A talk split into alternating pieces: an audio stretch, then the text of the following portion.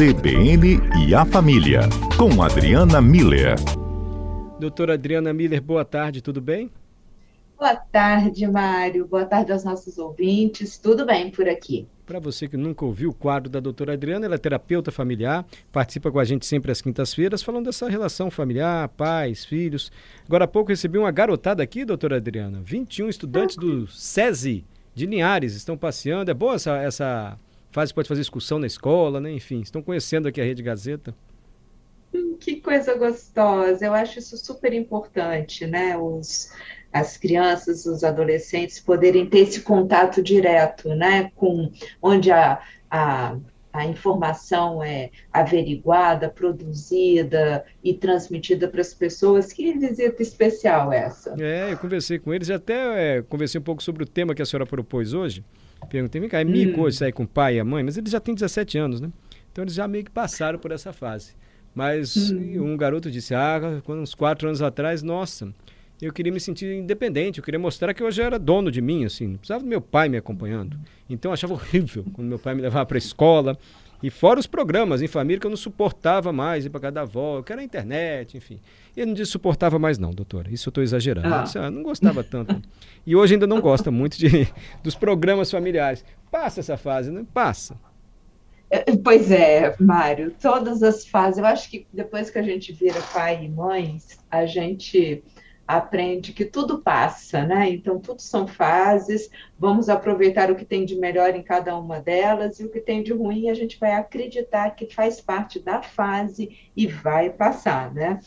Então, é isso mesmo que você e o, o, os adolescentes que estiveram aí com vocês hoje, é, a gente sabe que é assim, né? Quando, quando eles são pequenos, eles acompanham, né? Eles estão juntos, eles acabam curtindo as nossas propostas de, de visita, de interação, adoram os nossos beijos e abraços, né? E nós somos os heróis e as heroínas da vida deles, né? Então, é, nós somos o máximo. Até que finalmente um dia a gente acorda e os nossos filhos, as nossas filhas têm os amigos deles, as opiniões deles, o espaço deles, estão se achando super maduros, não precisam mais dar satisfação, acham que podem cuidar da vida deles, e a gente fica meio perdido, né? Assim, onde é que foi que eu dormi nesse filme? O que, que aconteceu que eu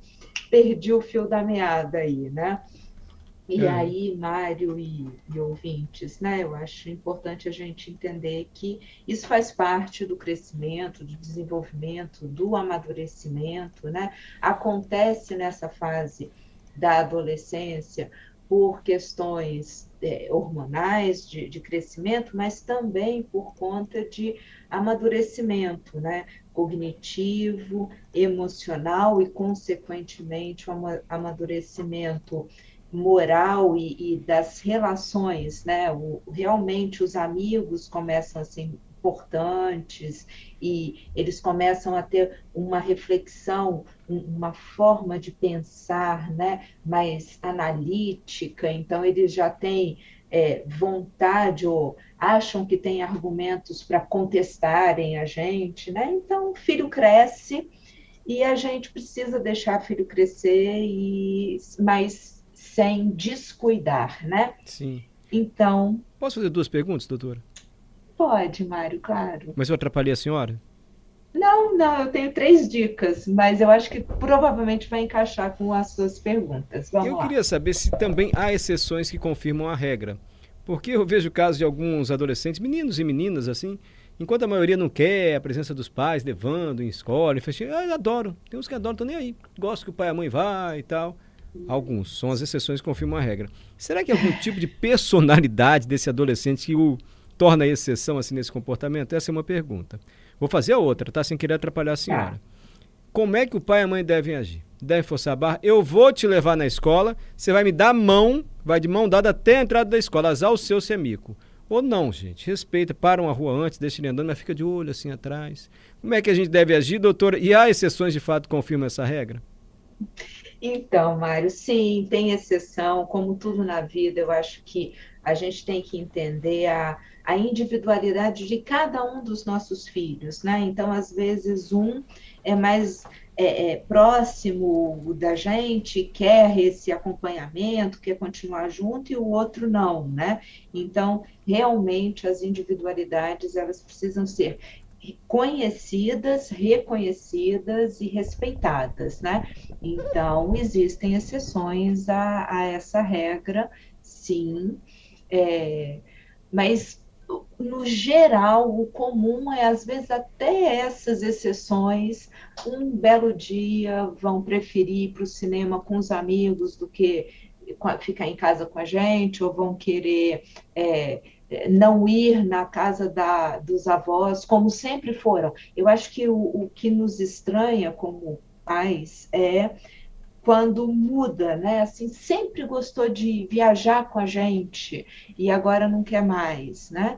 É, é, não quer mais por quê? Aí eu acho que entra a questão do, do diálogo, né? De, de a gente sempre estar tá orientando os filhos, colocando o, o os limites, né, ou mostrando para eles, porque nessa idade já tem raciocínio lógico, né, a importância de ir para a casa da vovó nesse fim de semana específico, né? Ou explicando por que, que vocês gostariam de ir para o cinema juntos e, como é diálogo, ouvindo o que o adolescente tem para apresentar. Porque às vezes ele tem os motivos pelos quais ele não quer estar naquele momento específico. Então, eu acho que a adolescência é esse período da vida, Mário, em que é, a gente precisa ter, ter treinado o diálogo antes, para na hora da adolescência a gente só aprimorar a técnica, mas não dá para aprender a dialogar na adolescência com filho adolescente, não. A gente precisa treinar antes. Eu falo, eu coloco o, o meu posicionamento de, de pai, de mãe, de adulto, eu escuto o, o que a criança, o adolescente tem a dizer e a considerar, e a gente tenta juntos fazer acordos, fazer combinados, né? Que de forma nenhuma vão quebrar as regras, então, se são valores familiares, desculpa, é, é assim que é nessa família, a gente vai seguir desse jeito, né? Mas se existe a possibilidade de uma flexibilização, então a gente fazer esperando. A gente tem tempo, Mari? Tá na hora do repórter CBN, mas já estou anotando a dica aqui. Então a gente pode interromper rapidinho, repórter CBN com as notícias do Brasil e do mundo, e a gente volta ouvindo a doutora Adriana. A gente volta a ouvir a doutora Adriana Miller, nossa terapeuta familiar e comentarista às quintas-feiras, hoje falando quando os adolescentes decidem não mais acompanhar os pais nos programas e ainda acham mico quando os pais decidem levá-los aos programas deles, dos adolescentes. Doutora Adriana já deu algumas dicas boas aqui pra gente, né, doutora?